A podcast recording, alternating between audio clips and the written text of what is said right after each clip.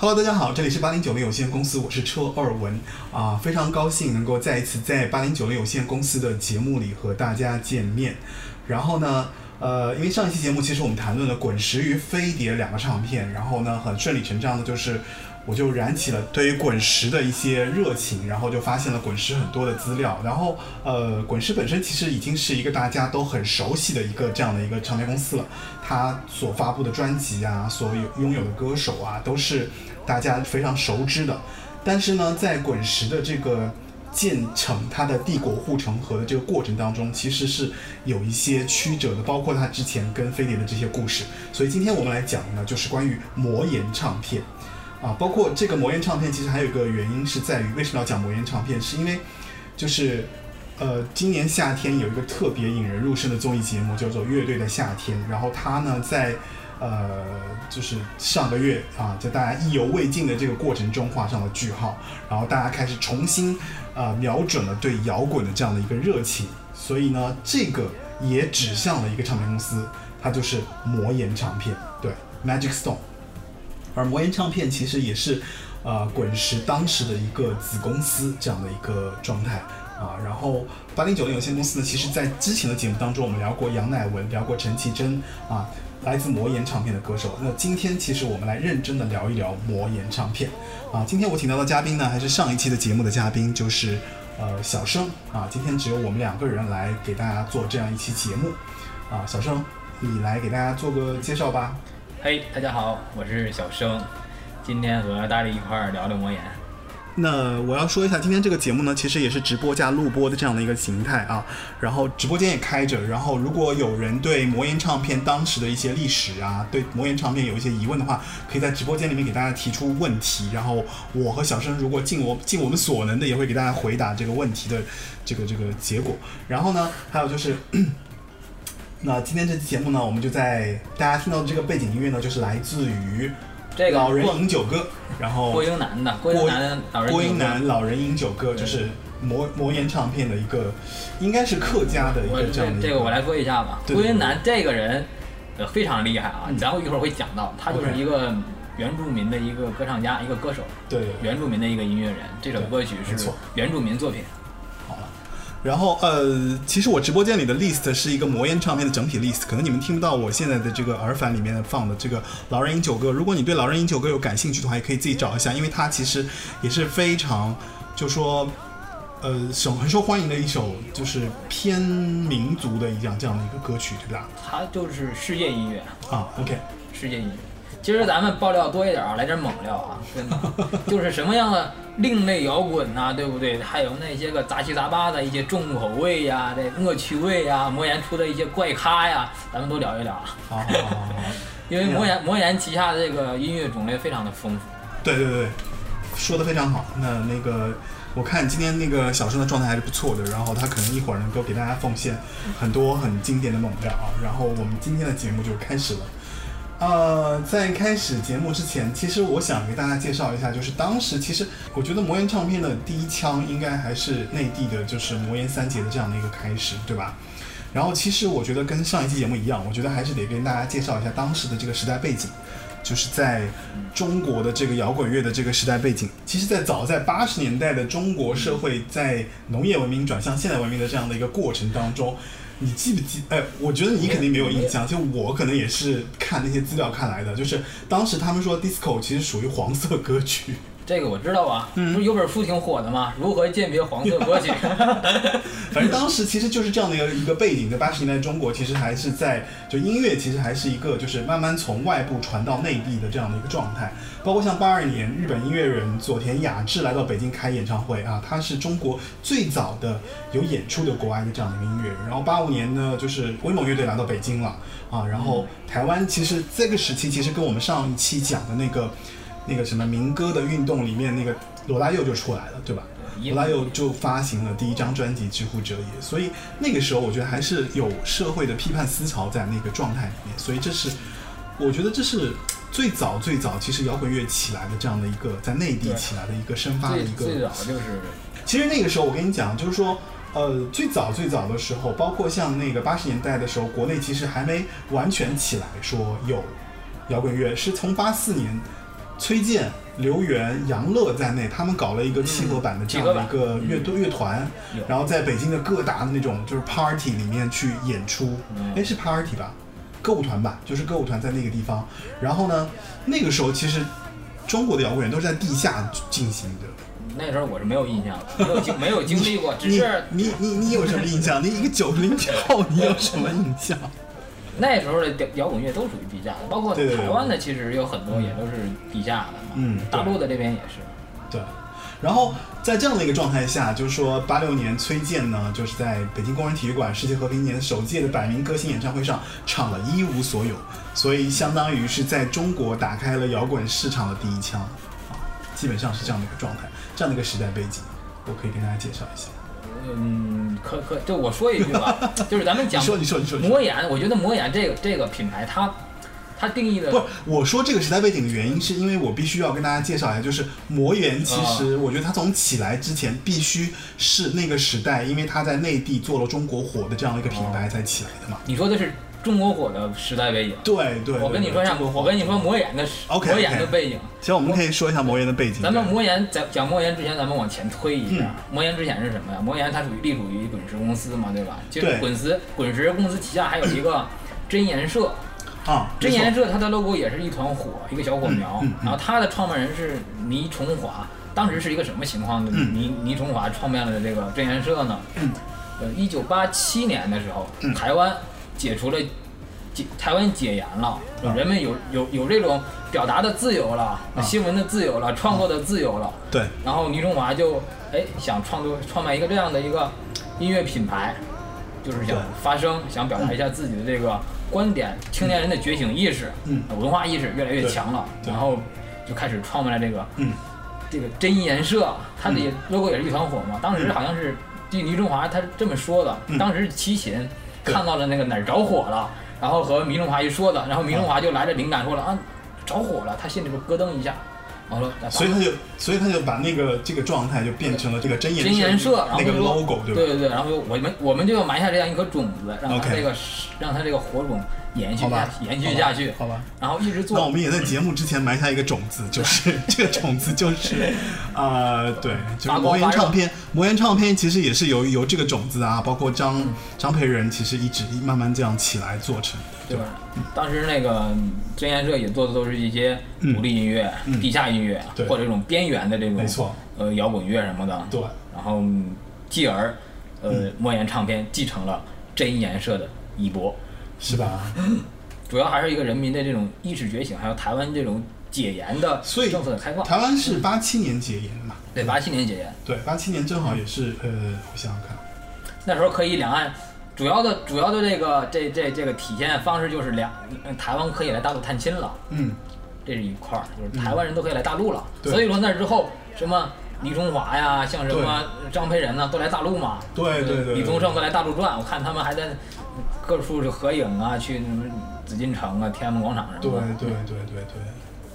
然后中国其实那个时候正好也是，就是呃，他们也是基本上也是七八年改革开放以后嘛，对，改革开放，改革开改革改改改革开放以后，然后国内的这个也是意识形态有一些就是新的一些动向，然后就是其实我觉得也是迎合当时跟台湾的这个流行音乐有相关的这样的一个文化的一个起来起势的这样的状态。然后呢，两岸有遥遥相呼应。对遥相呼应，然后做了这样的一个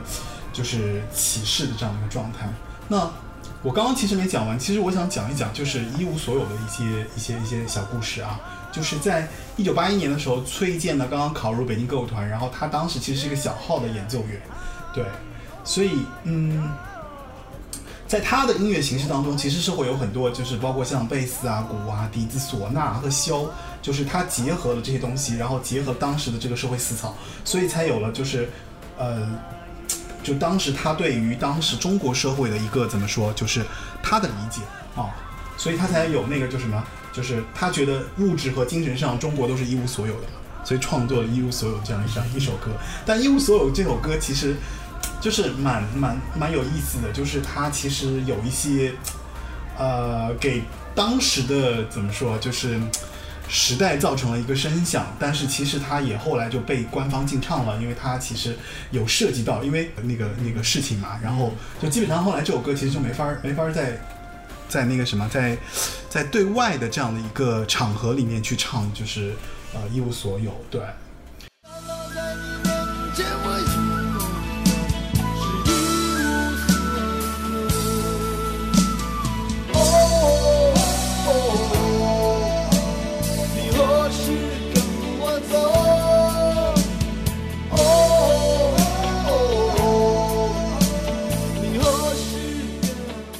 然后正巧呢，就是这个时候，其实因为一无所有这个事情呢，就是张培仁，张培仁其实你刚刚提到嘛，就是关于，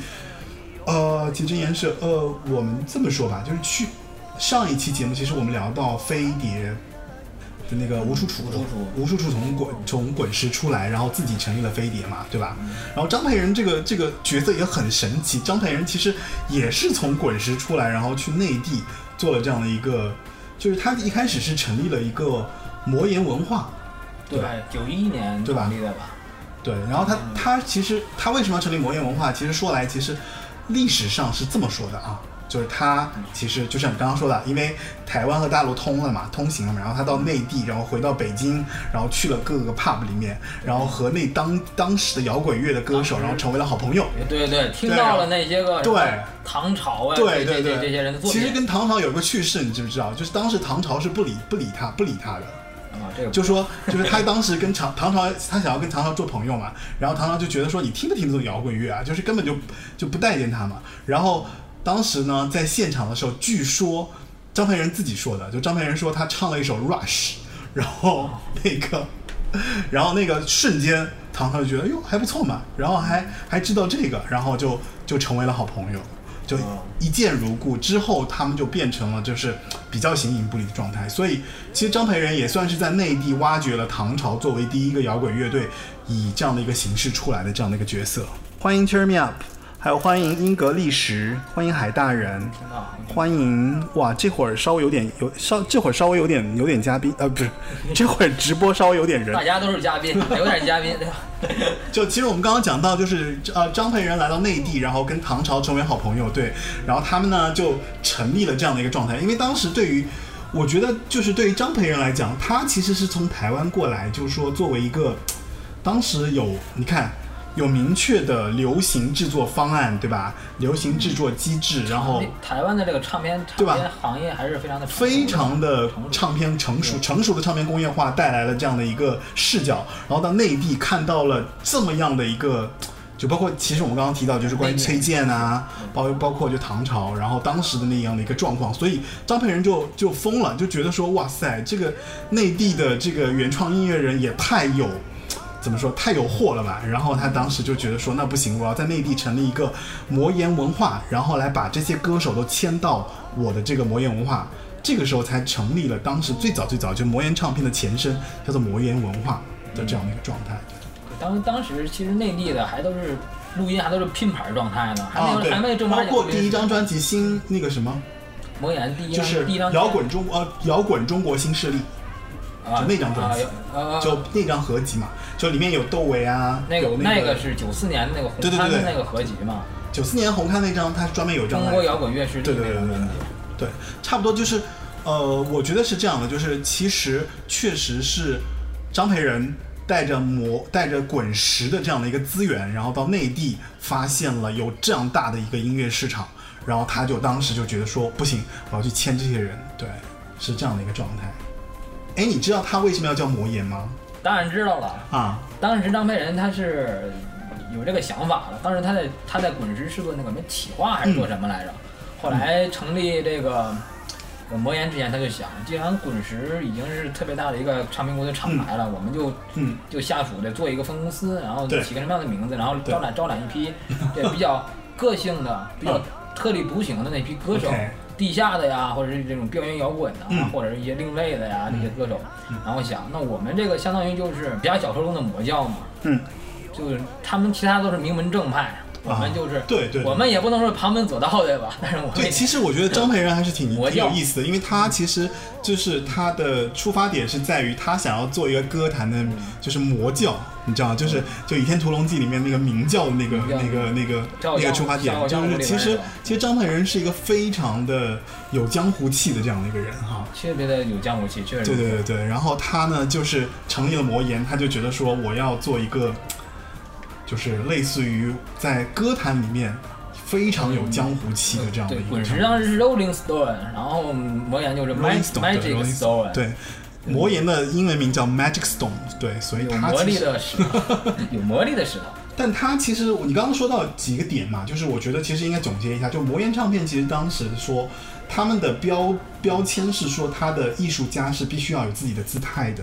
然后会自己创作的，然后呢个性要强悍的，然后毫不向庸众妥协的个人音乐，这是魔岩的一个标签。一直到后来，包括他其实后面挑的歌手，包括像其实我们前面做过，我说过。就是我们做过杨乃文啊，做过陈绮贞啊，这些其实都是在后来的摇滚独立音乐里面，就是给大家带来非常不一样特点的，就是怎么说，就不同于主流流行歌手的这样特色的一些歌手，对吧？嗯，它的针对它的定位就是地下音乐。当年台湾其实的地下呃音乐还是有一些的，有一些在在做的，嗯像什么水晶唱片啊，对。这是我特别喜欢的一个地下音乐的那个独立厂牌啊，嗯。他就专门去收集采集一些民间的声音，还有一些对。地下的声音、地下的摇滚，包括前期那个伍佰，嗯。他都他都在那个呃水晶唱片出过出过歌嘛。嗯。后来正要发专辑的时候，然后时间隔了很长，一年也没发出来。后来那个倪倪春华的真言社就说我们帮你出吧，然后水晶的这这这个这个版权两两两首歌就给给真言社了，李春华就出了，嗯出了那个呃吴俊霖伍佰。嗯，伍佰出道之前他叫吴俊霖，出了第一张专辑，对。嗯爱上你，我我很快乐那张专辑。后来真言社的所有的版权、所有的歌曲都卖给了魔岩，嗯，所以说魔岩就继承了他的衣钵，相当于就是，所以有后后续我们一会儿听到的一些歌曲，你可能是可能是在真言社出过的，嗯但是他会在那个魔岩又再版了，相当于就是。好，那我们来挑首歌吧。我我挑吗？我们前面其实给大家介绍了一下，从滚石出来的张培仁，然后带着魔岩文化这样的一个标签，然后在内地开始他的摇滚之路。然后在之前，其实也是因为台湾有真言社的这样的一个形态，所以才形成了魔岩后来的这样的一个特立独行的一些音乐文化。所以他包括他签的歌手，包括他的音乐，包括呃他做的一些唱片这些东西啊。所以在这个阶段，我们来听一首当时比较早期的魔岩的唱片的歌手嗯，歌吧。听那谁的吧，听林强的吧。林听这这个林强，啊这先说一下，这这这首歌它不是它不是魔岩早期的，嗯它是魔岩在零一年的时候再版的，嗯，它也是魔岩文化出的，相当于版权给了魔岩，但它、嗯它是魔岩后来出的，但是它早期最早是在真言社发行的，嗯嗯嗯它是向前走，也是滚石的。，OK。哦这首歌曲能量相当的大呀，哎呀，我得我得给直播间的人挑一下向前走。哎，等一下哦。就是为什么选这首歌呢？嗯，因为说到摇滚，一会儿又讲那个魔岩三杰什么的，这是嗯大陆的摇滚。咱们在这之前呢，咱们可以先讲一讲，嗯，就是滚石魔岩旗下的台湾的本土的摇滚。嗯，嗯，林强其实是唱台语歌曲没错。起身的，当时他是在退伍之后，应该是在一个呃那种餐厅里边儿，啊民歌餐厅里边儿去参加那种什么歌唱比赛，就相当于现在的选秀节目一样。然后底下一排呃唱片公司的工作人员，然后去挑去选。当时林强是没有获得什么名次的，但是有很多唱片公司还是看上他了。他当时唱的就是台语歌曲，然后有唱片公司就和他说：“你就来我们唱片公司吧，你就唱台语歌。”嗯，然后唱那种罗走那种罗时峰的路线，因为那时候台湾的台语歌曲还都是那种悲情的一些歌曲，嗯，特别悲情，或者是江蕙那种，或者罗罗时峰那种，黄义玲那种。但是，嗯但是林强是一个有有有为青年嘛，他就说，我不我不能那么那么唱，我唱我自己的风格，我需要把这音乐里面加一点摇滚的元素，不一样的元素。然后他就去了这个滚石，嗯当时栽培他的是给他制作专辑的是包包比晨，还有那个李宗盛，包比晨。对，包比晨想，他们俩很合合着做这张专辑，但是，嗯，林强的定位就是把这张专辑做成一个摇滚曲风的。嗯，但是李宗盛他是比较强旋律的，他会写旋律，对吧？他会作曲。对，但是他李宗盛其实没有那么摇滚，他不摇滚他不太喜欢那种摇滚的这种。对后来他就请了一个人，嗯，你猜他请的是谁？谁？滚石旗下的会玩摇滚的，滚石旗下会员摇滚，那个伍佰，不是伍佰。那时候那时候伍佰还没真正的那个，伍佰都出来了呀。还不是真正李李的一一个哦以一个幕后人的身份去做事儿呢。嗯，当时请的是罗红武，哦，台湾的摇滚台台湾的摇滚客嘛，就是红蚂蚁红蚂蚁乐团的主唱，对。而且是当时在台湾已经很有，在滚石已经很有地位了，相当于就是，然后让呃刘洪武和这个林强去商量，林强哦。听他的想法，林强就说我想怎么怎么着，嗯。然后罗洪武听了一下，哎不错不错，然后就把这个专辑就谱成这样一种风格。嗯。作词作词作曲是林强，但是那个编曲是罗洪武。其实我觉得就是魔岩当时从台，就是从大陆然后回到台湾这个过程当中，其实他们真的是把所有的那些在内地做摇滚的这种这种怎么说 sense 吧，我觉得是完全移植到了台湾后期，他们想要在里面收割啊、做专辑的一些非常大的一些审美的一个状态里面，对吧？应该是有的。其实当时台湾的那帮音乐人也不差，但是摇滚比起来还是相当于没有大陆那边强势吧。嗯嗯嗯，对，你看这首歌，它前面是那种刚开始的时候是那种火车火车进站的一种那种旋律和风格。当时年轻人听完这首歌曲之后特别的震撼，嗯因为这张专辑里面就能够听出年轻人的那种心声和力量。对对对对对，年轻人意识都慢慢的觉醒了。台北不是我的家，然后怎么怎么着的，其实其实他的这种状态跟那个谁呀、跟那个罗大佑的那个有点有异曲同工之妙有对吧点有点像，有点像。对吧？包括后来那个八部乐队，啊嗯，他也是可以说走的是罗大佑的路线，啊，一会儿可以说。我觉得多多少少都那个那个年代多多少少还是有一些，就是说对于那个时代的呐喊，对于那个社会的一些看法，对于一些对吧？就这些可能都会融入到他们写歌的这个状态里。这个这首歌有影响力，因为它开启了一个运动，新新台新台语歌运动。从它之后，台语的台语歌曲的风向就和之前不一样了。嗯，以前是悲情，后来的台语就后来的台语歌曲就明显就是摇滚。摇滚我觉得是比较。多元，对吧？就是什么样的东西都有，哎，对，但是风格会更偏摇滚一些。对对。对不对？欢迎进来直播间的一个那个那个朋友哦，就我们现在录的这期节目呢是关于魔岩唱片的，对。然后呃，直播间的背景音乐可能会有点不太对上我这边的歌，所以大家其实如果听到我在推荐的一些歌，听到我们在推荐的一些歌，可以再自己去找来听一下，OK？啊，但是我这边其实是会自动放一些它的这个里面的魔岩的一些歌。嗯，就刚才说了一下那个新台语运动嘛，影响了后来的一批这个唱台语歌曲的年轻人，嗯，还有就是当时的一些呃台湾人的这个音乐风向，嗯嗯嗯挺厉害的这首歌曲，嗯向前走，我个人而言特别喜欢。嗯，我觉得还不错。呃，其实我们前面讲到了关于魔音开始啊，就是我觉得我们得稍微给大家介绍一下张佩仁，你觉得来？对，介绍一下张培仁吧。对，我觉得得得介绍张佩仁。张佩仁呢，其实是一九六二年出生的，他是唱滚石唱片的国语事业部的副总经理啊，他是这样的一个头衔。然后呢，我觉得其实他当时应该是跟吴楚楚啊，跟段就是那个段中仪，段中仪、段中谭，段中仪、段中谭应该都是大家是合伙人的这样的一个状态。然后呢，我我是觉得，就是从魔源的角度来出发的话，他反而是更被民歌所影响的这样的一个人。就是你想，包括他在他在那个什么大陆听到的这些歌手，他让他发，就是他觉得哎。这些摇滚歌手不错，其实说到底，我觉得都是由于之前上一期其实我们讲到，就是说，呃，要唱自己的歌，对吧？嗯，对，就是他的一脉相承，就是还是从民歌运动下来的一脉相承的这样的一个思路。所以张培仁带着这样的思路，然后他去到内地，然后他发现了，哎，内地的年轻人其实那些当时的这些音乐，让他觉得就是说，怎么说，应该是有点，我觉得是让他打开了一个新世界吧，也算是哈。对，因为他当时看到大陆的摇滚乐啊，还是非常有可挖掘的地方。对，嗯，他来了两岸两岸这个可以可以这个探亲之后，他来来了大大陆之后，他就看到了因为他的他老底，他其实老底子是北京人。对，他是北京人，他是北京人，他不是那个土生土长的台湾对人，不是原住民。对，然后他在一九八九年初次抵达北京，然后在九零年的时候，他参加了一个类似于，当时有一个特别牛逼的会所叫 Maxim 会所，然后 Maxim 的会所是那个谁，是他的那个会，就是办会所那个人，啊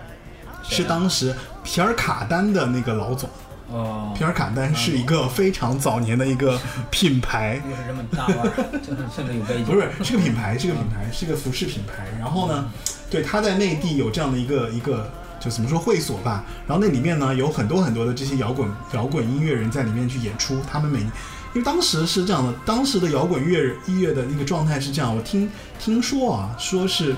可能二十个人可以组四十多个乐队。就他们中间的那个角色都串来串去串的，比方说这个鼓手去帮别人打鼓，那个键盘来这儿做键盘，包括其实之前啊、已经离开的那个臧臧天朔，嗯，他也是九十年代当时就是呃八九十年代当时，其实在摇滚乐里面是做键盘手的这样的一个角色，对，嗯，对，所以因为张培仁带着这样的一个状态，然后来到内地，然后去到 pub，呃，去到马克西姆餐厅吧，然后就听到了这样的音乐，认识了崔健，认识了唐朝，然后他就觉得说不行，我一定要把这些人的那个那个东西做出来。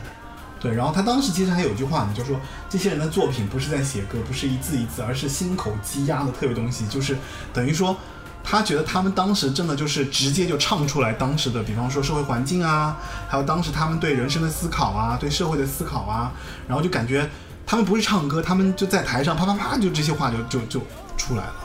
他当时还建议崔健说：“你的摇滚乐不应该叫摇滚乐，叫刀子歌。”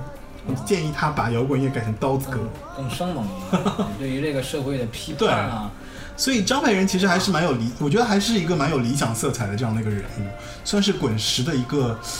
比较，就前面说的什么，就是比较有点有点就不太正统的那个气息的这样的一个。玩的都是花花啊花套路、骚操对作。对对，就是对，包括他喜欢摇滚，包括他喜欢这些独立音乐，包括他喜欢来到内地之后大开眼界啊，遇到了这些摇滚乐之后，他所所展现出来的这个状态，包括现在很多人在回去想说当时的摇滚乐为什么那么辉煌，其实都是他一手，就他其实算是一个真正的操盘手了。他是一个推手吧，嗯铸就起来了这个摇滚的大旗。没错，没错，没错。我要是那场那场演唱会，嗯，他把那场演唱会办得演唱会九四年的那场中国摇滚新势力在红磡那个演唱会，几乎是所有听摇滚乐的人都会提到的这样的一个大事件。对，嗯摇滚中国乐之力，当时请的是魔岩赛，当时办的人是那个贾敏树，贾敏树吧，贾敏其实不是魔岩文化，其实当时就是贾敏树和张培仁在内地成立的。呃他们大概在九一年的时候吧，哎，不对，八九年、九一年，就九一年的时候才在那边成立的。呃，欢迎阿涛进入直播间，欢迎阿涛进入直播间，谢谢关注我们这个节目啊。对他其实是九一年，然后进入到那个应该是九一年，九一年成立的，然后然后他还出了那个几张几张专辑，啊，对，没错，还出了那个《爱静》的几张专辑，当时也是也是魔岩魔岩旗下的，但是那时候魔岩没有那个独立的这个发片史，也没有唱片的编号，九一年是一个非常牛逼的年份。九一年三月的时候，黑豹呢，他们做了一个深圳之春的现代音乐演唱会。然后当时是因为那个谁，当时黑豹的主唱是那个谁嘛，窦唯嘛，嗯对吧？嗯窦唯那个时候跟那个谁，跟那个 跟王菲嘛，然后王菲就介绍介绍黑豹去了香港，然后跟那个谁，跟陈建天认识了。陈建天你知道是谁吧？陈建天是那个谁？陈建天是 Beyond 经纪人。哦，对，所以其实其实黑豹当时是我觉得算是比比包括后来的那个谁啊，包括唐朝，包括魔岩三杰，其实更早的就开始介入到就是他更早的加入魔岩，对那时候，不是他们是更早的在香港先成立的，就是先先发行的，嗯，先发行的专辑。黑豹的专辑是在香港和台湾可以对对对对，然后他们在香港、台湾发表了首张专辑《黑豹》嘛，然后那个时候其实就有《Don't Break My Heart》和《无地自容》了，当时就是就现在大家传唱很久，就很多九零后小朋友，包括在后面的小朋友，其实根本就不知道的，就是关于就是这首歌的出处，就是当时黑豹乐队的在香港和台湾发行的这个《黑豹》这张专辑。那专辑里面少少一首歌，嗯那个别去糟蹋没有，是不是？不是，就是有一首歌未被收录，叫做叫做呃别去糟蹋反，战反战的嘛，就别别去对，反战公益歌吧。嗯，那个。哎，我觉得今天这期节目真的很容易被卡掉，我后期剪的时候很痛苦。哎，这个没事儿，这个都能搜到的，网易云上是都有的。当时发反正现在现在也是个非常紧张的年代吧。没没没事儿。对，也许是我不懂的事太多，也许是我的错，也许一切已是慢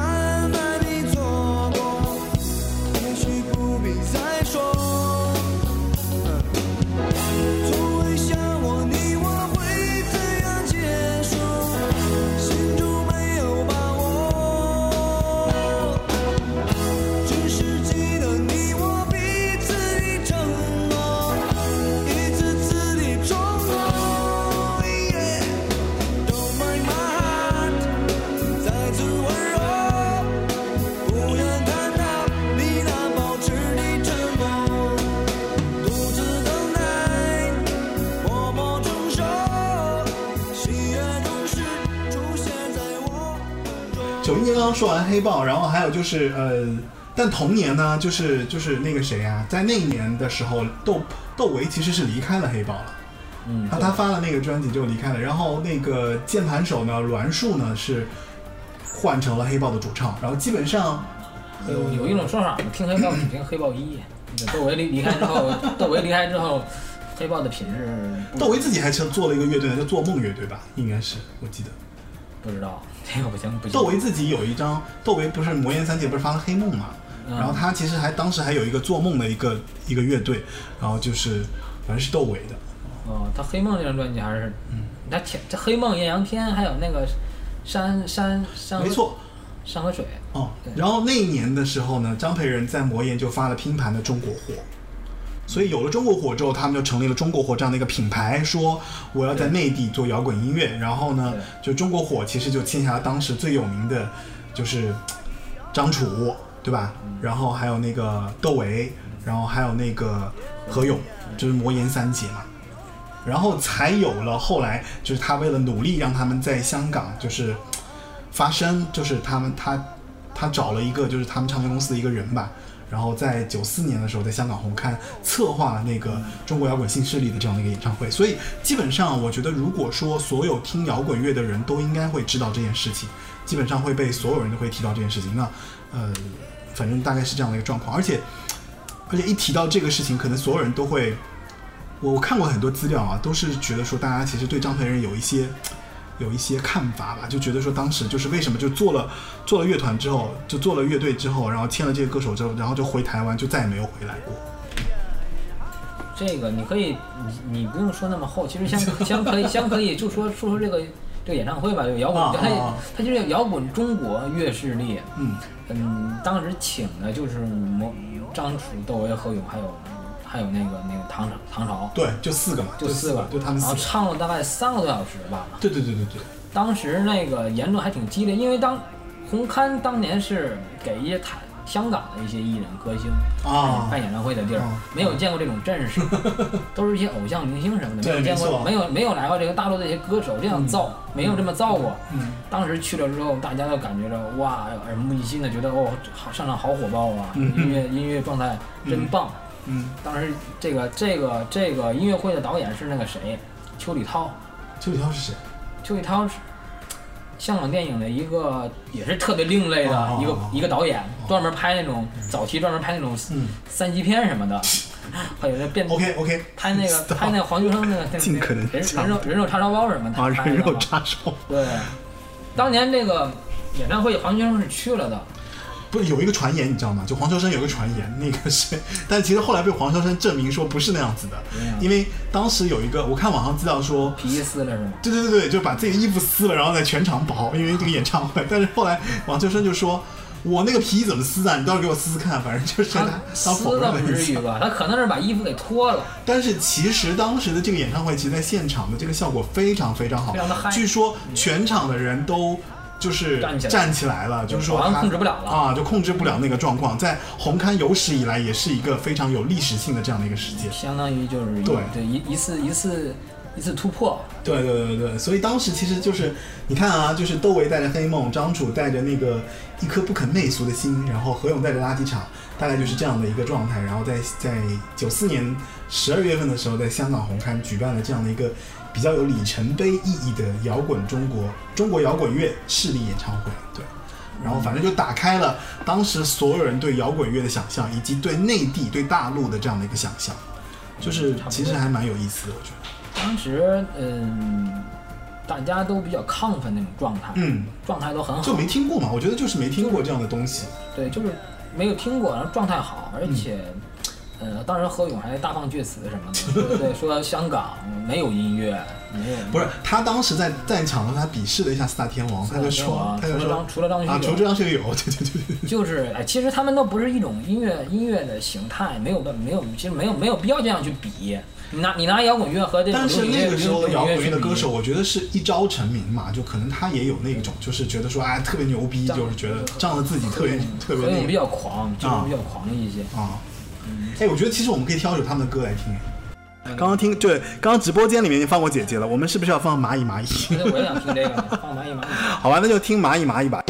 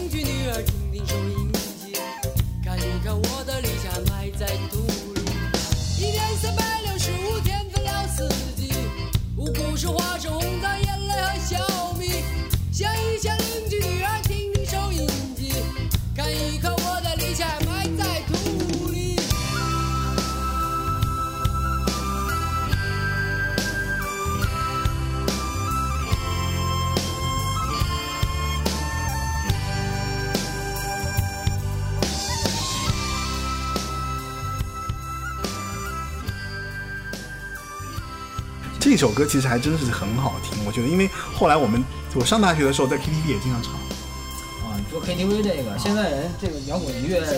现在的人致敬摇滚的方式就去 KTV 唱摇滚乐就是就是去 KTV 了，啊 没有没有其他的更好的致敬的办法。你买唱片很少人去买了，演唱会什么的也听不到了，只有去 KTV 吼两嗓子 宣泄一下。这个歌其实，我就想他唱的什么东西呢？我就想，嗯，我看他有很多种解读，蚂蚁蚂蚁，嗯，就有人说把蚂蚁比作那个咱们那个农民无产阶级，嗯，就是耕种啊，然后这个什么蜻蜓啊、蝴蝶啊、蝗虫啊这些这些东西，早晚都得都得成为这个肥料，都得都得都得都得死，对不对？都得成为土地的一部分。然后蚂蚁呢就是辛勤劳作，然后去去去把它们这个怎么着怎么着的。对，然后它比喻的是一种这种，嗯，农民的无产阶级的这这这种这种精神啊还有一种就是就是一种生存状态，嗯，一种正常的生存状态，也没有什么那么深的寓意。据说据说这首歌的这几句歌词，呃，黄红的大嘴，蝴蝶的蝴蝶的翅膀，蜻蜓的眼睛，嗯，他是一个台湾的一个诗人，青年诗人的作品。嗯不过我查那个诗人的话，我查不到。，OK，我不知道他是不是真的假的，就看网上有人这么说，但是我不知道是不是真有这个诗人，因为我查不到。嗯好难形容，我说不上来。嗯，这种生活状态就是普通人居多。那个时候中国刚刚刚刚起步，贫富差距其实还不是特别大的，嗯嗯大家其实都是呃如出一辙吧，或者说无论从这个着装啊、行为啊、思想啊，我明白了，就是其实当时的这个状态，就是大家可能都是像怎么说，就比方说八八九十年代，其实那个人那个时候的人生人的状态还没有像现在那么独立那么多元嘛，大家可能穿的是一样的，对不对？大家可能生活方式也是一样，大家大家对吧？所以他就会觉得说，你看像蚂蚁一样，大家 copy 了同一个身份，然后在对在都像蚂蚁我们在生活在人生的过程中去去去怎么说，就过生活吧，大概就这个意思。我是觉得，其实《蚂蚁蚂蚁》这首歌就是还蛮独立和随性的，然后也很单纯，嗯，对，然后讲述了这样的一个状态。最这里边最尖锐的那首歌应该是何勇的《垃圾场》，那个写的非常的非常的尖锐，非常的、嗯非常的先锋。那首歌也挺挺挺挺硬核的，我觉得。嗯哎，你有没有觉得，就是其实好听的歌啊、我觉得其实不分时代，好像现在听你也不会觉得这首歌很落伍。呃，我是这么理解啊，就是这个歌曲啊，流行开来不流行开来，嗯，它不一定刚刚写的时候、刚刚唱的时候、刚刚出版的时候就一定流行，嗯。它可能过了十年、二十年才流行，才有人听，嗯。也可能过了几十年，对吧？才才被人铭记，才成为经典。嗯。然后这个真的很不好说。哎，这首歌我很喜欢，就是那个谁的《钟鼓楼》，我很喜欢。但《钟鼓楼》这首歌也不是也是不能放的，为什么呀？好像是有有原因，有有 有敏感的那个东西吧。我看网易云里边应该有吧？啊有。嗯而且你看，其实当时的摇滚乐还是蛮多元的，他们其实什么音乐都做。嗯，对，摇滚乐它的它的议题还是非常的丰富的，嗯和现在的不太一样。现在的摇滚乐更多的是欢乐，那个那个年代的摇滚乐更多的是深沉吧和深邃吧，然后表达一些心声还有愤怒什么的，就包括魔岩。魔岩文化、魔岩唱片，就是带给听众类、带给听众的是一种什么样的呃生态呢？就是它提供了这个华语乐坛音乐的丰富性，嗯，他把很多地下的音乐挖掘开来，然后呃生根发芽，把一些呃边缘化的东西给移植了过来，就是和主流和流行更加的贴近，但它绝对不是主流，也不是流行，它只是让更多的人去能够听到呃这些地下的声音，让人们感受得到音乐其实是很丰富多彩的。呃，魔岩旗下它有电子音乐，对吧？有这种呃市井传唱的声音，嗯，呃，金明王李炳辉，对吧？对，罗百吉，还有这些个呃台语的台客民谣，嗯还有这些个呃大陆的这些个摇啊台客摇滚，还有一些大陆的摇滚，嗯，形式还非常的丰富，而且还有一些电影原声什么的，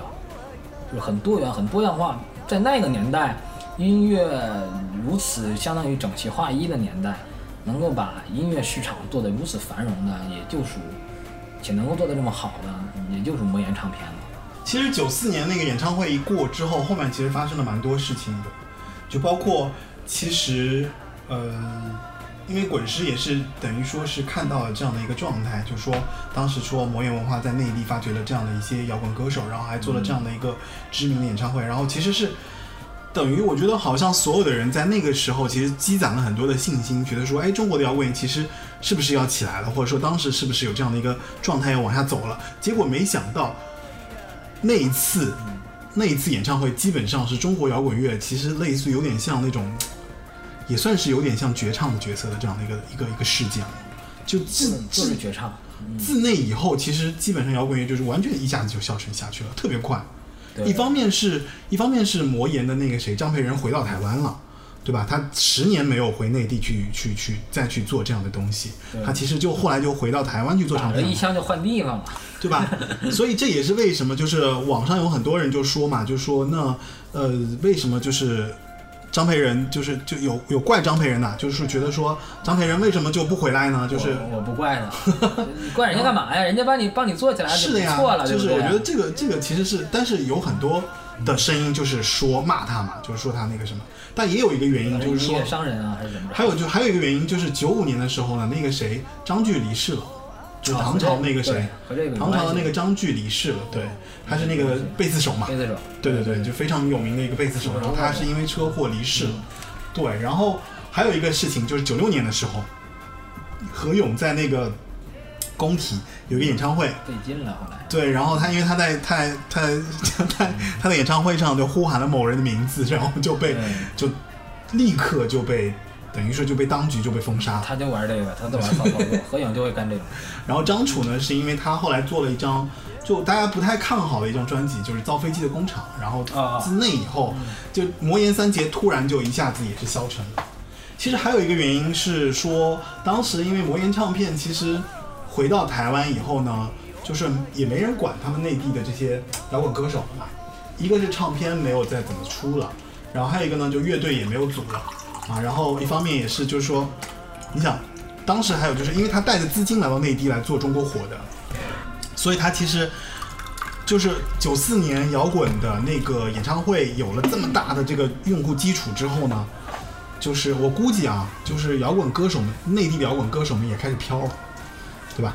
开始开始开始商业化了一些，开始想着赚钱了。对，然后但是因为他们急着挣钱呢，就所有就当时据说其实有一个乐队，而且还包了一年的总统套房，等着唱片公司来结账，啊，所以就而且还有就是还传出一些就是包括吸食，对吧？吸食那些反正就是不太好的这样的一个状态嗑药什么啊，的。对，就就就这个问题吧。它是一个悖论，就是你在中国这种环境之下，你当时有一批人是视金钱如粪土的，对呀，我们就是要音乐，对吧？我们就这个就是无所谓商业不商业、钱不钱的，我们要要好的音乐。但是其实他重回台湾有三个传言，这个传言我可以给大家讲一讲。就是首先是，其实前面也说了一点点啊，我重新再总结一下吧。就是滚石的唱片内部因为财务压力的原因，所以它要减少。就当时因为中国火嘛，就其实是亏损的啊。然后，所以他他们需要张培仁重新回到台湾来做唱片的行销工作，这是一个很大的一个原因。嗯然后这支就回来了，招他回来。还有一个原因呢，就是刚刚提到的，就是因为 因为滚石觉得他有可能会失控，就觉得他中国火和那个他在做他在台湾去内地做的时候，就是滚石其实我觉得滚石也是因为当时就看到吴楚楚做飞碟嘛，对吧？然后就特别害怕魔岩又再一次能够能够起来或怎么样，所以他们其实是有一些控制他，想要他防止他进入中国市场去做这件事情的，对，想要把他拉回来，这也是有一些原因嘛。还有一个原因就是刚刚说的，就是张炬的过世我。觉得第二个传第二个有点扯，将在外，君命有所不受啊，对不对？可是问题是，问题是他其实是辞了工作去去内地的呀，就是他其实是，我觉得他其实一心有想自己做唱片公司的冲动，但是呢，鉴于可能也是一方面，就是他，我觉得他有识别才华能力，但是他可能没有那个经济运作的能力，所以那运作魔岩文化在内地的时候，其实我觉得明显就是亏损的嘛，所以一方面也没有自己支起摊儿来，对吧？然后那你必然还是要受爸爸的影响，对不对？所以就回到台湾，又受到爸爸的这个这个掌控，就是你不能再去单独的自己做了啊。所以九五年的时候，他是在台湾直接就成立了子公司，滚石的子公司，相当于控股子公司，然后把魔岩文化改成了魔岩唱片。这时候呢，真正的改名叫做 Magic Stone 魔岩唱片。然后这个时候其实就开始收了很多很多，就刚刚我们提到的一些歌手的东西。嗯，那个时候就兼收并蓄了，开始。对对对对对，呃，就包括真言社旗下的所有的那些个唱片，全部都纳入了这个魔岩旗下，对吧？就是伍佰呀，嗯，这些人吧，嗯，还有这个那个时候林林伟他林伟他，我记得他当时去那个内，他其实还还来内地那个参加那个谁张炬的张炬的那个葬礼啊，然后当时同时他正好在做伍佰，所以其实魔岩一开始起来的时候都有那种风格，就是摇滚的风格。当时呃就说那个那个张培仁来到内地，当时据说他第一次听姐的时候给听哭了嘛，听到张楚的姐姐，听得泪流满满面的，就是觉得啊内内地音乐真的还是很了不起的嗯这些人。谁啊？欢迎马铃薯，嗯，欢迎马铃薯进入直播间。嗯，这是一个这是一个直播加录播的节目，对。然后呢，其实就是我的这个个人的电台节目八零九零有限公司，对。啊，您现在听到的这一期节目呢，是关于魔岩唱片的这样的一个一个怎么说内容为主的这样的一个东西吧，就是我们同时在录录着呢，啊，然后同时也在做着直播。这期是以魔岩唱片为主线，介绍其发展，还有它旗下的一些经典的唱片。当时那个魔岩其实出过一些合集，也挺不错。刚才咱们不是提到黄秋生了吗？嗯嗯嗯刚才我就想说了，其实黄秋生当时是给魔岩出过片儿的，嗯啊，发过出过曲吧。嗯当年那个魔岩出过一张合集，叫做呃滚石魔岩魔岩十大魔王之群、啊群魔乱舞，对里面有一首黄秋生的歌叫做《天行健》，就 就就有这一首歌是魔岩的。魔岩的十大魔王之群魔乱舞那张唱片，对吧？对对对，那那是张合集，其实挺有意思的。有伍佰、林强、窦唯、猪头皮，然后超载乐队，还有黄秋生、周润吧，对吧？林明柔、还有一个鸡鸡同秩序、鸡同秩序，我其实很想推荐大家听一首鸡同秩序的歌，我也想推，我力推，我力推这这这这这首歌。对他他他这里边的那个叫什么？嗯，他是翻唱的，叫叫叫，我想推的不是翻唱的一首歌，就是这张专辑里边的。我想推的不是。你你，他鸡同秩序在魔岩出过一张专辑，还有就是他的合集里边的，就是这张合集里面的一首歌曲。你是推他专辑里边那张？我想推《爱在十字路口乱走哦，真还是》，要不要听一下这首歌？我给大家听一下《爱在十字路口乱走》，我觉得这首歌非常好听。哦，我我挺喜欢那个可怜落魄人的那种歌。不管这个时候我要退，爱爱会死，对他的他的那张唯一那张专辑《爱会死》，就是唯一的一张魔眼旗下的唱片《继承秩序》啊。我们来听一下，呃，魔岩唱片旗下的鸡同秩序的《爱在十字路口乱走》。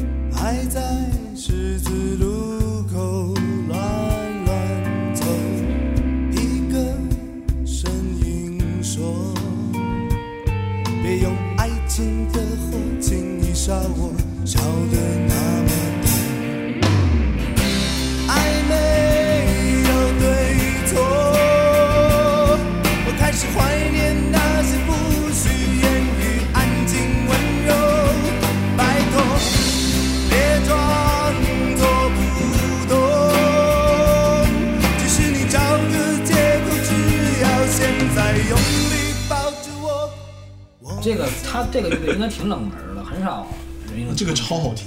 很少有人知道这个乐队吧？应该几乎很少有人知道很，少有人知道。那个谁，那个窦靖童推荐过，是吗？嗯，窦靖童在什么时候推的？他特别喜欢这个鸡同秩序啊对对对，好像是在个节目当中吧。呃，我跟大家说一下，鸡同秩序的“鸡同”两个字呢，其实在在词典里面，其实“鸡同”两个字是有灵有有灵性、有魔法的，有灵的儿童。儿童对，然后其实你就可以怎么说，就通俗理解，就你就理解那个咒怨那个小孩就行，你这不你这不说感觉吓着了，就是就大概就是就是那样子的，就灵童吧，反正就是这样子。会魔法的。对对对对对，然后然后反正是带一些那个迷信色彩的这样的一个角色。对，它是一个相当于一个巫术里面的词嗯，汇。对巫术的词汇。然后鸡同秩序呢是一个乐团，对，然后也算是魔岩当时签的一个比较冷门的一个乐团。然后他们当时这首歌，我觉得啊，就是还蛮有意思的，就是他那个意境特别好。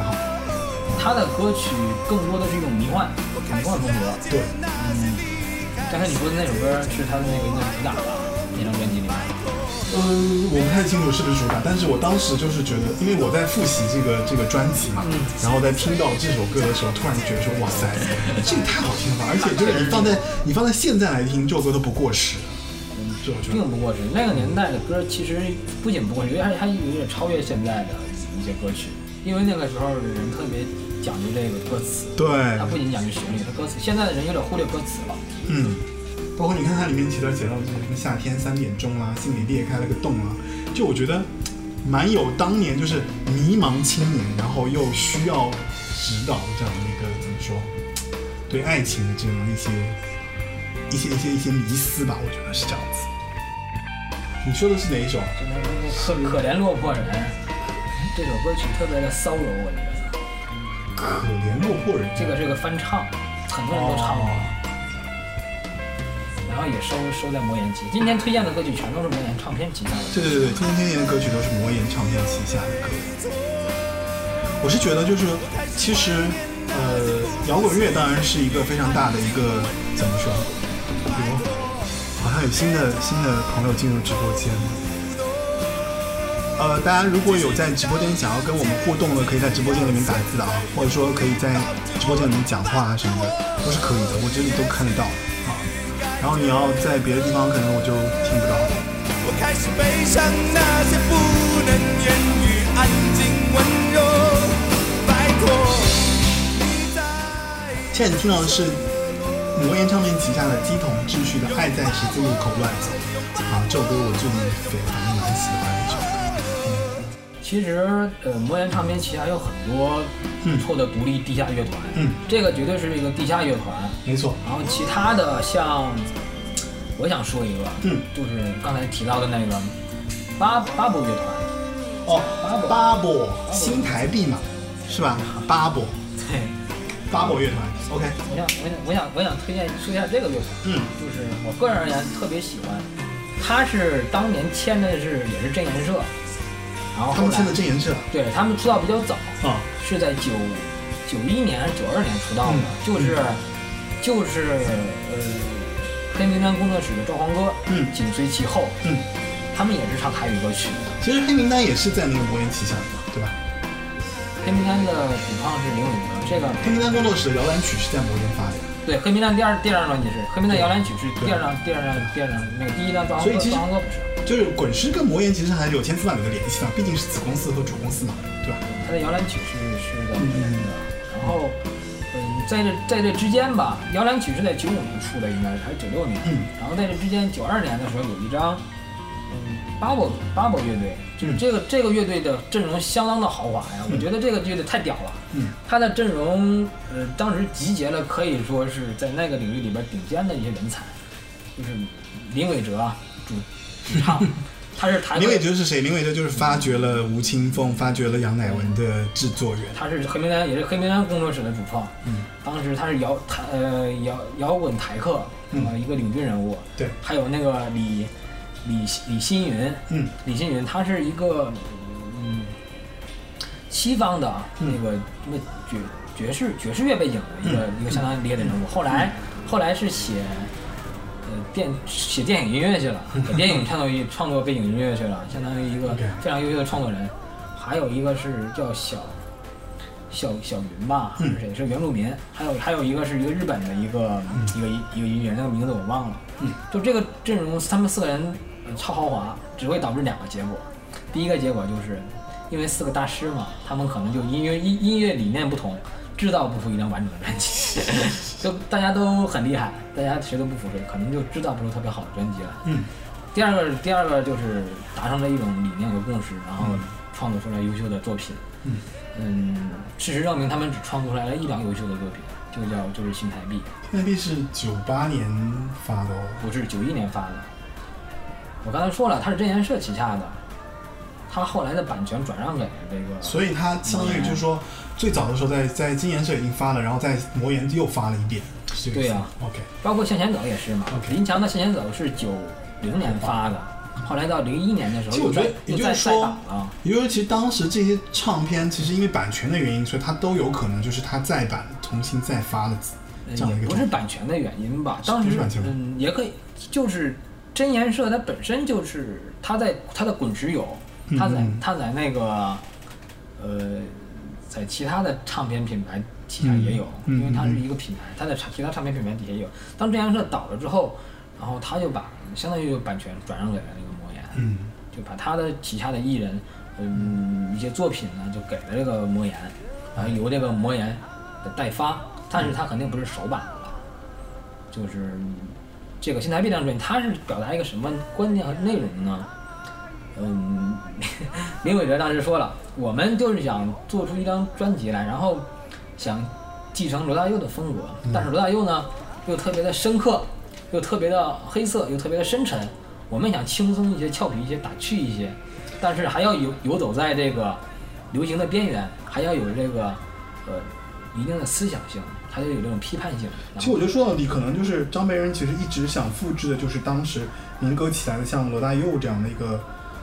一个一个，他们他们挖掘的其实是地下乐团，地下的我知道嘛，就是但是他的想要的东西其实还是就是还是希望能够就是说能够针砭时弊的那些歌手，对吧？嗯，就是其实玩的不一样，玩的玩的比较花一些，对吧对对对，嗯，就是要要要要突破一种限制和封锁。包括我觉得你像中国火，其实很明显就是他觉得为什么他觉得摇滚好，就是因为摇滚这些歌手其实当时正好在唱中国的社会状况，嗯，我觉得是这样子。你可以这么说吧，但是中国的社会状况，他们能唱得出来吗？他们唱出当时中国上社会上什么什么状况？严打吗？还是人们堕落呀？其实正是真正唱出状况来的是是罗大佑，嗯。罗大佑把当时台湾的社会状况唱出来了，嗯。然后政治化也唱出来了，到包括那个呃新台币这张专辑，嗯。他也唱出来了。说到这样的话，那你不如推荐一首新台币里面的歌吧。新台币里边呃包含的元素非常的多元啊，内容很多元，有有批判当时的台湾的移民浪潮的。九零年代台湾的移民浪潮非常的热，他就他就这个老鼠搬家什么的，就把这些人形形容为耗子搬家啊耗耗子搬家了，就把这这帮人形容为耗子。还有就是批判一些台湾的这个教育制度，这里面还有那个谁，还有还有摩登原始。摩登原始人，对，就是这这也是有批判讽刺性的歌曲，嗯但就是把一些台湾里边的各种各样的社会问题都融入到这首歌歌里面。挑一首吧，我看一下。哎，直播间可能没有这个专辑的歌哦。我推荐的话，我肯定推荐那个新台币是一尾鱼，新台币是一尾鱼是吧那？个讲的就是呃，它是有它是有台语歌曲，我找一下吧。他就是把这个当时的新台币把这个钱比作鱼，大家哎，有些人嗤之以鼻，有些人觉得很恶臭，有些人趋之若鹜，有些人就呃急功近利，然后把这个这种纷繁复杂的这种生活状况，这种人的面貌都写进歌里边去了，特别的有意思。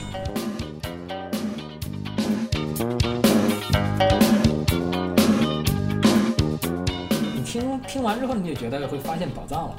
哦，好好听。大家都去都去听一听吧，因为这张专辑打分打的也太低了，我看豆瓣几十个人听过才七点多分，太低了。这张专辑我都直接，我觉得能能到九分儿。我怀疑这有些人的这个这个真的这个这个音乐的一个视角和品味啊。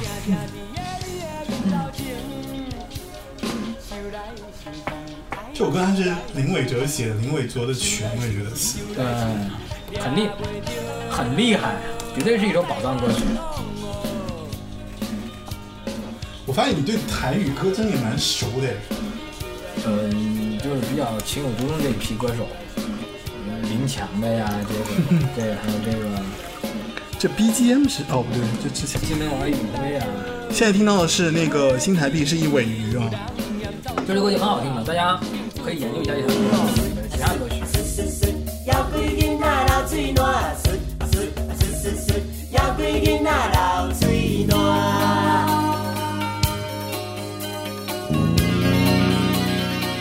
这个算是比较中性的了，没有那么强的批判性。你看其他那几首歌曲就比较就比较有能量了，就是其实还是讲钱臭嘛，铜臭味嘛。呃，差不多，但是也没有没没有完全的批判这钱不好或者金钱不好，就人们就抓嘛，就抓这个鱼。有些人就远离，我觉得其实当时你看啊，唱片就是在在那个什么啊，我觉得在魔岩里面一般有这么几个歌手啊，你看啊，我觉得伍佰其实是蛮有江湖气的，也蛮浪漫，对吧？还带一点那种就土流氓那种日本日本那个味道。开机车的，他们还有机车嘛，当时开机车的开唱就唱家而且还血气方刚，我觉得伍佰是这样的一个角色。然后呢，他当时还有那个，你看还有灵魂歌手顺子，对吧？就是顺子是回家嘛，那那首歌，还是有那个国外的一些对 R N B 那种风格。然后包括像其实前面提到的，包括像罗百吉呀、他们有俩那个对，然后还有像那个什么啊，像英式摇滚，就杨乃文，杨乃文和那个顺子应该一起说，他们俩都是九七年发的片儿，而且都就是就都但他们俩风格差很多，对吧？对一个就是一个摇滚女歌手，一个就是灵魂 soul soul 的女歌手。对，然后张震岳呢又有点那种痞气的那种，还蛮调皮的那种。当时国研想把张震岳培养成个主歌手，把他的打造啊、包装什么的，但靠的。但其实没用啊，因为我觉得他们其实做的就是小众，就是奇葩，就是这种极端，就比较恶搞的，就非主流、非精英文化的这样的一些东西。那张震岳当时也是真言社的哦，当时签真言社的时候才十七八岁，还是一个稚嫩的小伙子。哦，后来就胡子拉碴，满满身毛，就是倪倪崇华真言社老板说，就是后来就是一身毛了。还有 MC Hot Dog 呢。嗯哈狗帮，嗯哈狗帮是，哈狗帮我最早的时候，其实我当时听的时候，我非常喜欢。呃我也挺喜欢可是。你看他现在今年二零一九年，他在中国参加《我是创作人》的时候，就变得一个变成特别，哎，就是我觉得可能也是中年危机吧。我觉得他开始已经没有当年那种凌厉感了。他当时其实什么都敢唱，哎，包括歌词里面有那种什么什么我要搞，性交易啊，就好多那种出种。口啊，对不对啊？对对对就什么还蛮嗨的这这些东西很对很很，然后还骂蔡依林，还骂那个很多人对对对，都骂。因为时代不一样了，他已经过了那个年代了，状态肯定当时不一样。他都结婚生子，所以我觉得其实当时魔岩还真的挺厉害，他收了一众那些歌手，对吧？你有个最重口味的，你没说呢，还是猪头皮，猪头皮更屌，他他妈直这接、个直接把那个什么那个那个上厕所呀、尿尿啊、这个做爱啊、呻吟啊这些有东西都写在有有一些乐团，其实，在 录音在录音间，就有一有一些乐团在录，就是怎么录播节目里面就必须得掐掉，直播里面可能才听得到，因为包括像猪头皮啊，包括像糯米团啊，这这些乐团其实都是都是被被封杀了，好像猪头皮没有被封杀，没有吗？没有，哦猪头皮没有被封杀。反正糯米团已经搜不到了。目前搜不到。猪头皮很屌的，他那个他屌到什么程度？给你给你形容一下，就是当当时台湾不是已经解严了吗？嗯什么歌都能听，什么歌都能唱了吗？对但是猪头皮的歌有一部分还是不能听、不能唱的，他太嚣张了。是吧他把一种他把他是一本正经的去做恶趣味，哦大家这个喜欢重口味的可以听一听，一本正经的去做恶趣味，然后觉得哇，怎么这么认真呢？这哥们儿写这个拉屎放屁还都这么认真。二零零二年的时候，你看他旗下艺人有，就我们再举列举一遍啊，杨乃文、伍佰、顺子、林忆莲，林忆莲的《铿锵玫瑰》是在魔岩发的，对吧他就是发一然后张铿锵窦唯铿锵玫瑰，不主陈珊妮也有一张，陈珊妮是那个完美的呻完美吟，的呻吟对，然后陈绮贞、张震岳，这都是当时就是在魔岩旗下的这些，就是包括其实很多歌手其实还活跃到现在，其实一直是。就是说，还有就是包括像除开猪头皮，像陈明章、林强、黑名单工作室，对吧？嗯，陈绮贞是第一个签约的女歌手。其实当时那个魔岩那不是不是不是杨乃文吗？呃不是是陈绮贞，陈绮贞是第一个签约的女歌手我，觉得陈绮贞是第一个签约的女歌手。那可能就发掘了，要杨乃文可能是签在那个什么，现在可能签在滚石吧。杨乃文是九七年，陈绮贞是九九九几年啊？我我看到我记得是陈陈绮贞，让我想一想吧差不多吧。，Demo Three 的那个时候，嗯就是大概就是，反正就九九七到零二这样的一个周期里面，对吧？其实当时魔岩它主力栽培的几种，呃，像什么林忆莲的《铿锵玫瑰》，这都不属于他们主力栽培的了。嗯，你看魔岩旗下这些音乐，第一个肯定是主力栽培摇滚的，对，摇滚肯定是第一个，然后呢，然后就是呃独立音乐、嗯，地下音乐，像什么猪头皮这个这些人，对吧？呃，就是鸡鸡同志趣这些人，对对对。特别的地下，特别的独立。啊，还有就是一些原住民，嗯，原住民音乐当时也是魔岩唱片一个非常主打的一个内容板块吧。嗯，签约了什么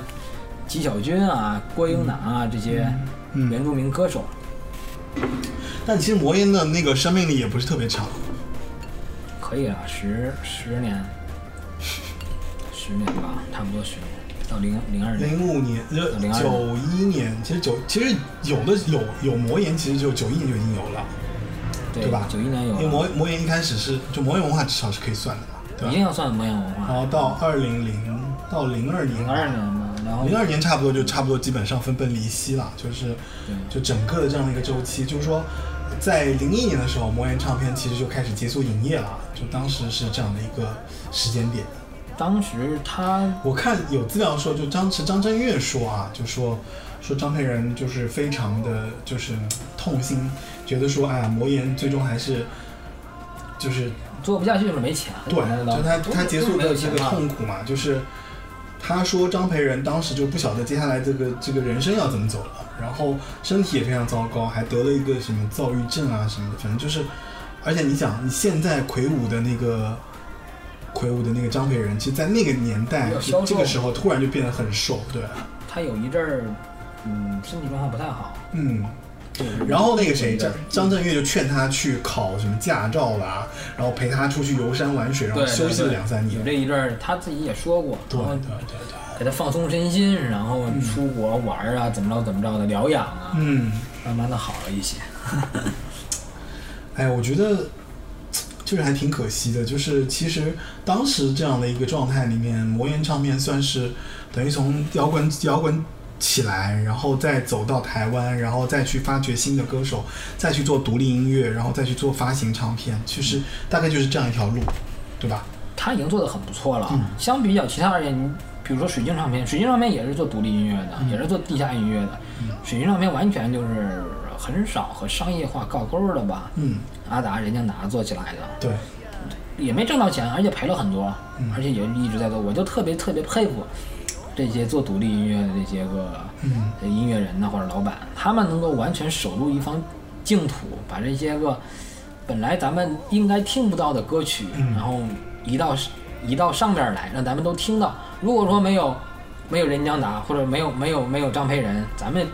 很少能够接触到台湾的原住民音乐。嗯就听不到那些那些个天籁之声了。我个人还是特别特别喜欢台湾的原住民音乐的，嗯。还有一些个走唱音乐，像什么金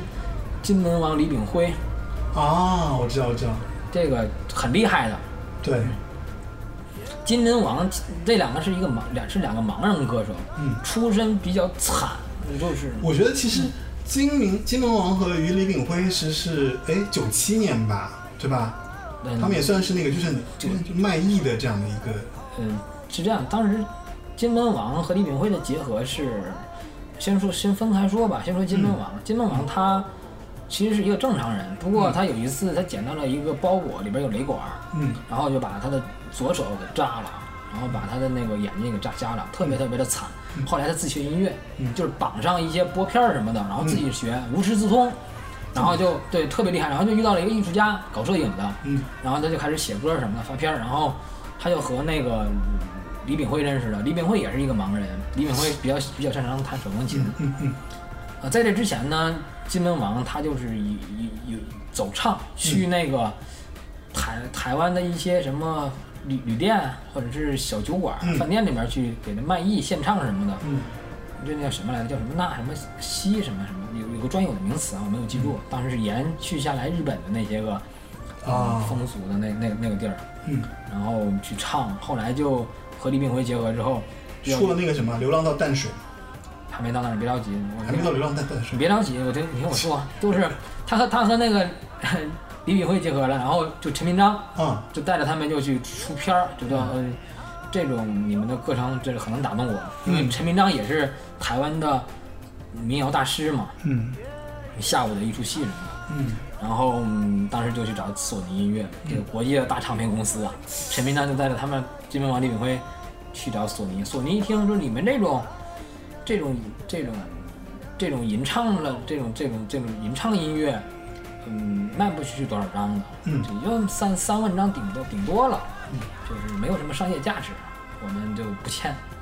当时他妈的陈明章听完特别的生气，就说：“我靠，你把这个专辑上印上我的名字，就能卖出三万张了。”可是你想，唱片公司都是趋利的啊，就是包括其实摇滚那个年代的时候也有问题嘛。他们当时就是只签只签那个谁，只签那几个主唱，不签乐团。乐团当时的矛盾也在这儿啊，对吧？是啊，当时就是大他们公司就没有这种这种这，嗯他们就不是很维护。所以这个问题也是一样的，我觉得。不是，后来他就找找滚出去了，嗯就是索尼他出的音乐肯定是商业化更强一些，嗯他们不出这种地下音乐呀、走唱音乐呀、对，摇滚音乐，他们不出这种音乐。然后所以他就放在魔岩去做？然后陈明章的一看呢，此处不留爷，自有留爷处啊，对不对？对我就带着你你们俩这个知名王力鹏，咱们就去参签魔岩吧，嗯然后和魔岩一拍即合，就我们帮你出，就出《流浪的淡水》，嗯，对吧？然后九七，年出的《流浪的你大水你知道卖了多少张吗？我不知道哎，当时卖了有六十万张吧，哦，卖的挺多的，卖了就一炮打响了，就特别特别的红，然后挺厉害的。反正我之我记得是九七年有《流浪在淡水》，然后九八年有那个《生命之环》，九九年有那个谁嘛，就是你不是说纪晓君的生那个吗？命生命之环不是不是金毛李敏辉的，生命之环实际上是郭郭英男与马兰吟唱对的，呃是呃就是阿美族嘛，阿美族的那个金门金门王李敏辉一共出了三张专辑，嗯嗯嗯后来到那个后来是他们不是原住民，金门王李炳，我知道，我知道，我知道。后来是郭英男，郭英男是九八年开始出我的意思就是说，其实当时魔岩就出了这一系列，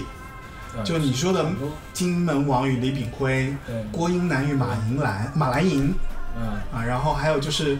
就纪晓君出的这个《盛民歌》的嘛盛，民歌，阿梅族的《盛民歌》，就太阳风草原的声音。对。纪晓君说的还挺逗的啊，纪晓君今年还参加了中国的我好声音，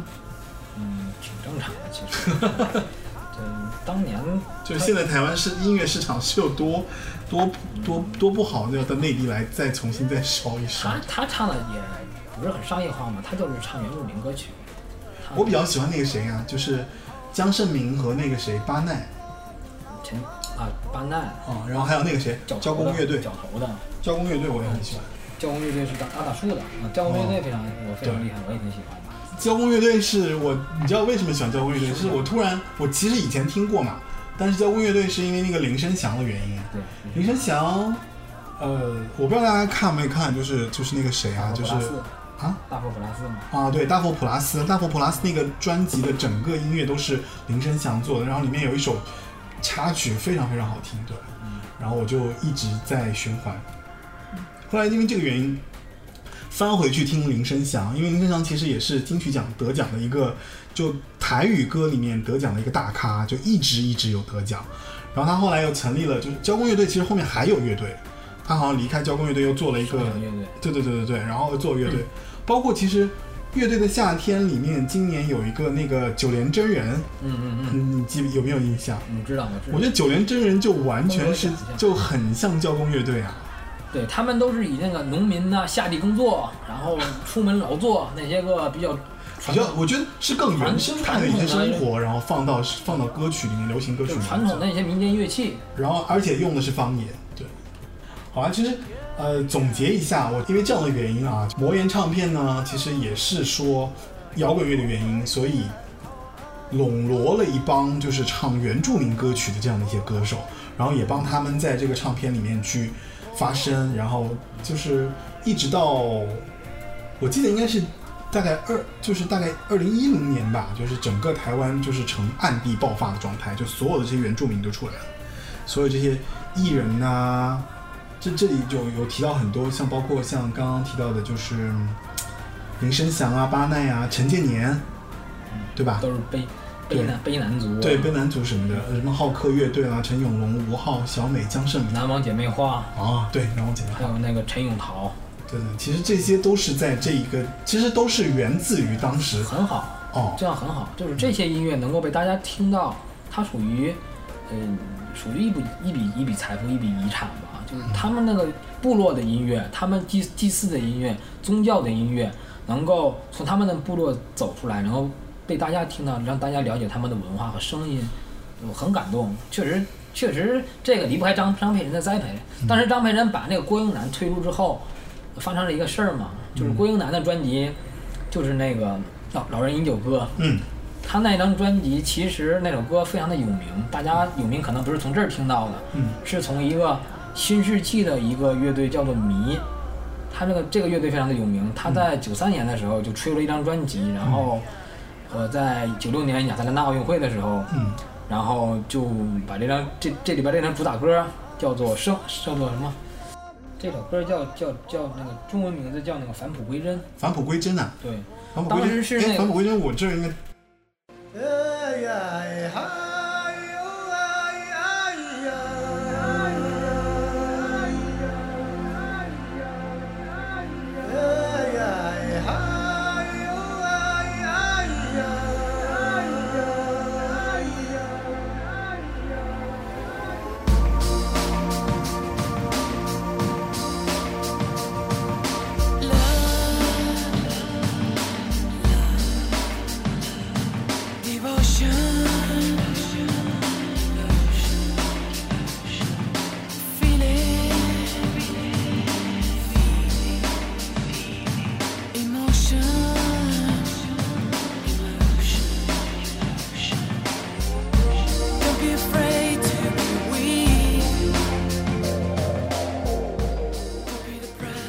抄了那个郭英男的那个《老人饮酒歌》的，是吗？嗯，在九六年亚特兰大奥运会的时候，唱遍了全世界，大家都知道这首歌，但是没有人知道这首歌的出处是哪里。谁谁的版本不是这样？郭英男的版本。英英英格玛，哦，英格玛，英格玛翻唱他的呀，对，这也太夸张了吧！当时都是华语乐坛抄袭或者是模仿国外的音乐。但是哦，这个是反过来，就是对也也不能说抄袭吧，可能就是他就是抄袭啊，是吗？他的他的这个他的他的他历史事件的那个东西吗？我他的他的主旋律，然后他的前奏都是来自于《老人饮酒歌》。嗯，后来，嗯，唱火了之后，嗯，郭英男就找这个滚石唱片、魔岩唱片和这个人打官司。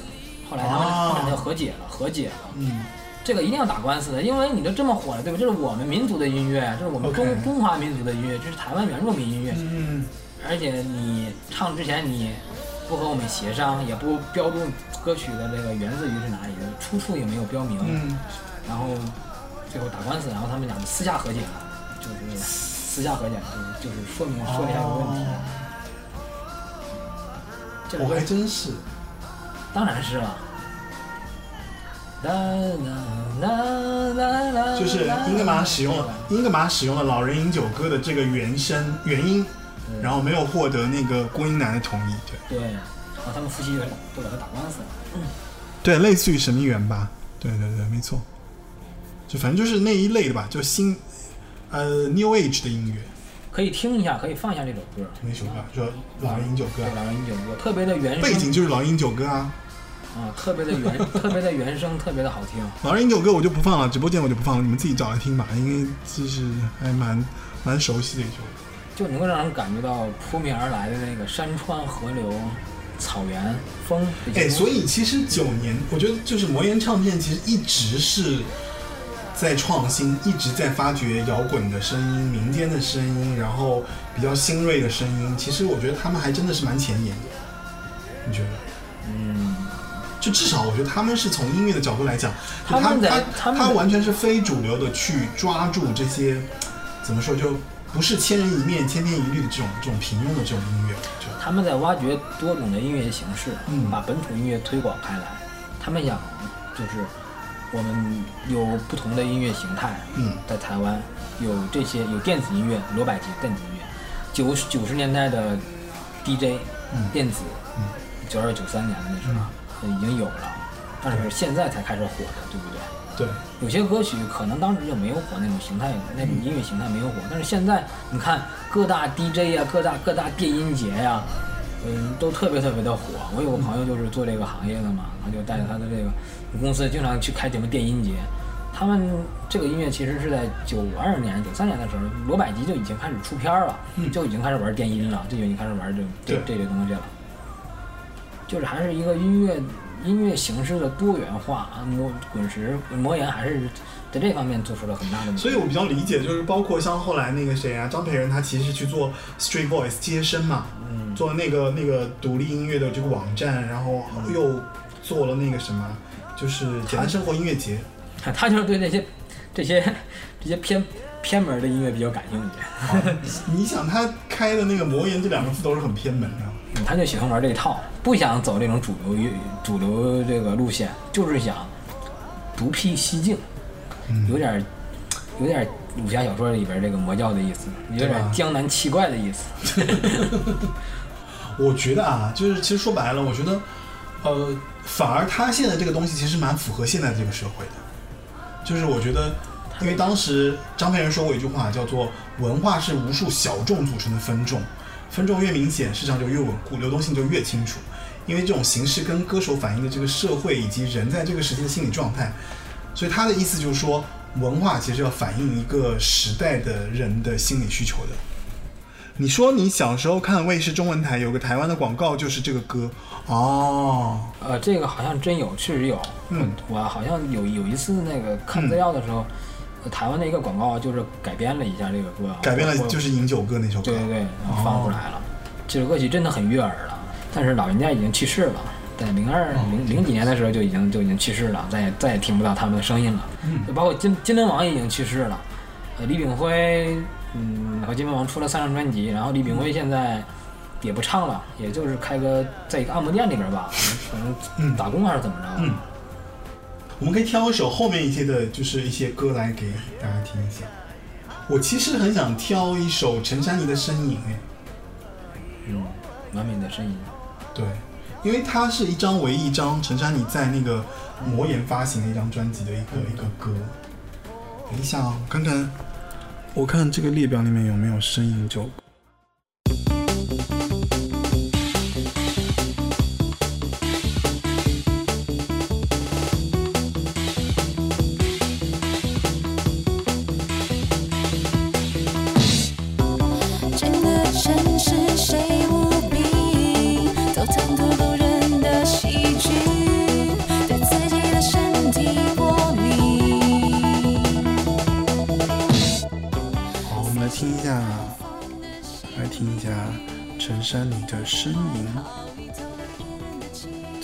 声音》这张专辑，当时在魔岩发的一张唱片。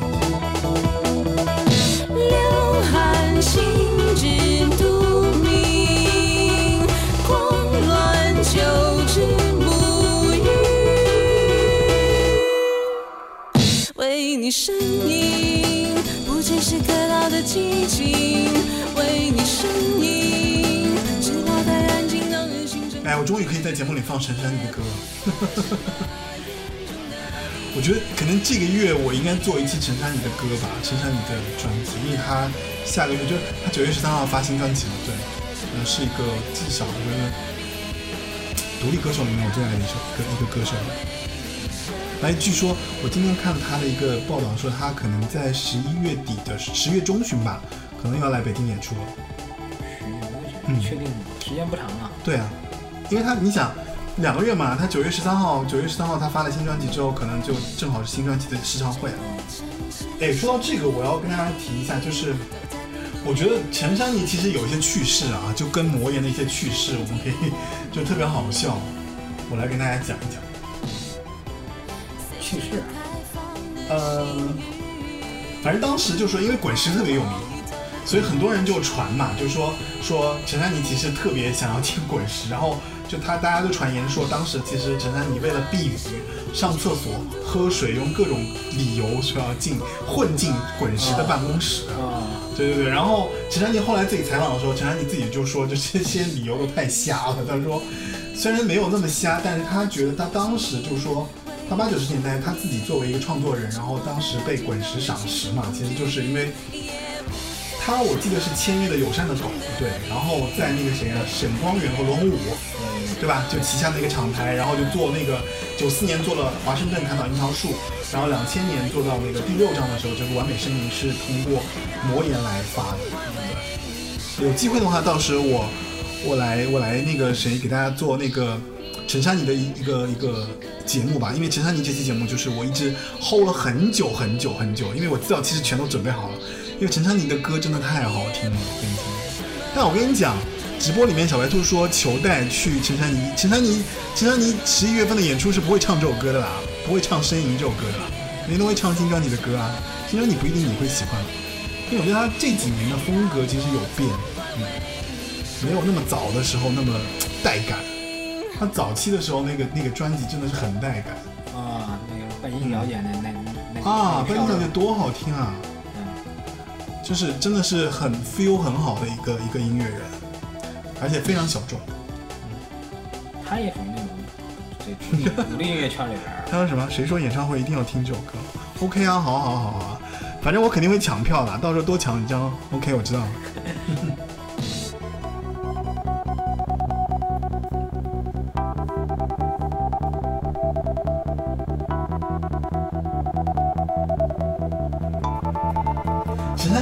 八十年代如果没有滚石，九十年代如果没有魔岩，可能就听不到就是这么拓宽华人音乐品类的这样的一些唱片。对，然后他就觉得说，就是滚石也好，魔岩也好，其实是在包装歌手啊，在创作者啊、创作人的这样的一个每一个环节的这个渗透里面，其实提供了很多很多很专业的这样的一个参考。所以导致就是后面很多很多的这个厂牌、唱片公司其实都是来自于这些东西的，所以他也是感叹，就说那个时代是蛮好，就是最坏也是最好的时代。好好了，声音这首歌完了，我们就回去听别的歌。我看一下啊，哎，你们听那个 MC 哈大哥是不是早期特别带劲儿？我的生活放荡这种词也写得出来。他他的歌就是他他本来就是地下的，我当时听 MC Hot Dog 是什么状什么状态，你知道吗？就是大我初中大二大三，我大二大三，然后我们学校北门有一个唱片店，然后当时就巴拉巴拉巴拉就扒到了这个 MC Hot Dog。我我是因为 MC Hot Dog 第一次听说唱，我当时从来没有了解说唱 rap 这样的一个一个音乐的门类，后来是从那个时候开始了解到说唱的。对，所以我是因为他的这个这个音乐，我才觉得哎，说唱还蛮好听的。很厉害，就是台湾的说唱其实比中国大陆的好一些。但是我觉得这几年说唱其实没有以前那么敢了，对吧？以前真的是他们什么都敢唱。时时代不一样了，毕竟哈哈哈姆帮也也老了，哈狗帮那个谁，MC 哈大哥都有了女儿了，哎，是女儿还是儿子？反正就是生小孩了。而且他是唱那个国语国语说嘻哈说唱的，还有还有一个那个什么，是那那唱那个台语的说唱的，嗯那个也挺厉害的。哎，我觉得就是说来说去，就觉得说，呃，还是还是觉得挺怀念那个时代，就那个时代确实出了很多很多很好的歌手，很好的这个歌者。尴尬，好想改变一切，只是没有银子，更没有方法。人生的关卡，我被不停冲刷，倒数于这人生棒球场上场。我和游戏规则一起成长，掌声伴随嘘声。阳光太强，我的头开始当我倒下的时候，请你不要笑我好不好？但有桃园明清高，不为五斗米折腰。但是我向青春借贷款，可是利息太高，利。滚力滚来滚去，滚出一堆烦恼。原来我是投手，被自己踹。二十三岁的九局下半，转啊转。我把帽子反戴，还在期待逆转。青春像是一场棒球比赛，三人出局，明天还会有新的舞台。就在青春的九局下半，转啊转。我把帽子反戴，还会不会有大逆转？人生是一场棒球比赛，九局打完还会不会有延长加赛？曾经我只是球迷，如今在人生棒球场上，我也换上新的球衣，是否还算幸运？又度过一个球季，只是下一季会不会被现实炒鱿鱼？于是我冲刺一垒，倒上二垒，跑过三垒，绕了一圈，我又回到本垒，一个新的起点。回头看不到教练的喜悦，反而变脸。暗号，你会不会遵守？不是没有想过成为现实生活的王牌投手，握着七彩变化球，只是在梦醒之后变成大马戏团里的一只狗，咬住麦克风还不肯放手青春的梦，望着遥远的计分板，分数太少，失误太多，裁判提醒我这是九局下半，两人出局满垒，两好三坏，握住手中球棒，听到自己在呐喊，老夫子全垒打，安打安打全垒打，老夫子全十三岁的九局下半，转啊转，我把帽子反戴，还在期待逆转。青春像是一场棒球比赛，三人出局，明天还会有新的舞台。就在青春的九局下半，转啊转，我把帽子反戴，还会不会有大逆转？人生是一场棒球比赛，九局打完还会不会有延长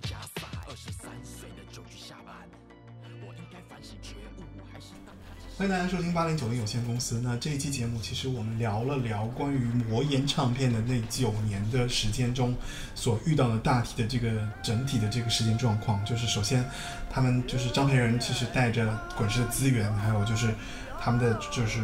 台湾当时的音乐工作的这个，就怎么说，就是完备的这个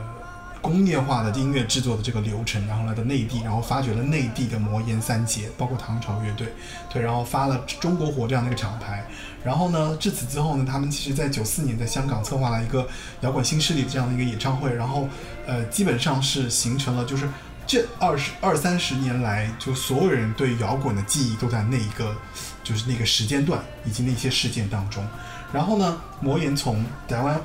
魔岩从大陆回到台湾之后，然后他们重新又经过这个摇滚的洗礼之后，他们也就说发挥了，就是其实我们前前面也提到，就说他发滚了，发挥了就是摇滚歌手啊，像伍佰啊，对吧？还有像 DMB，呃，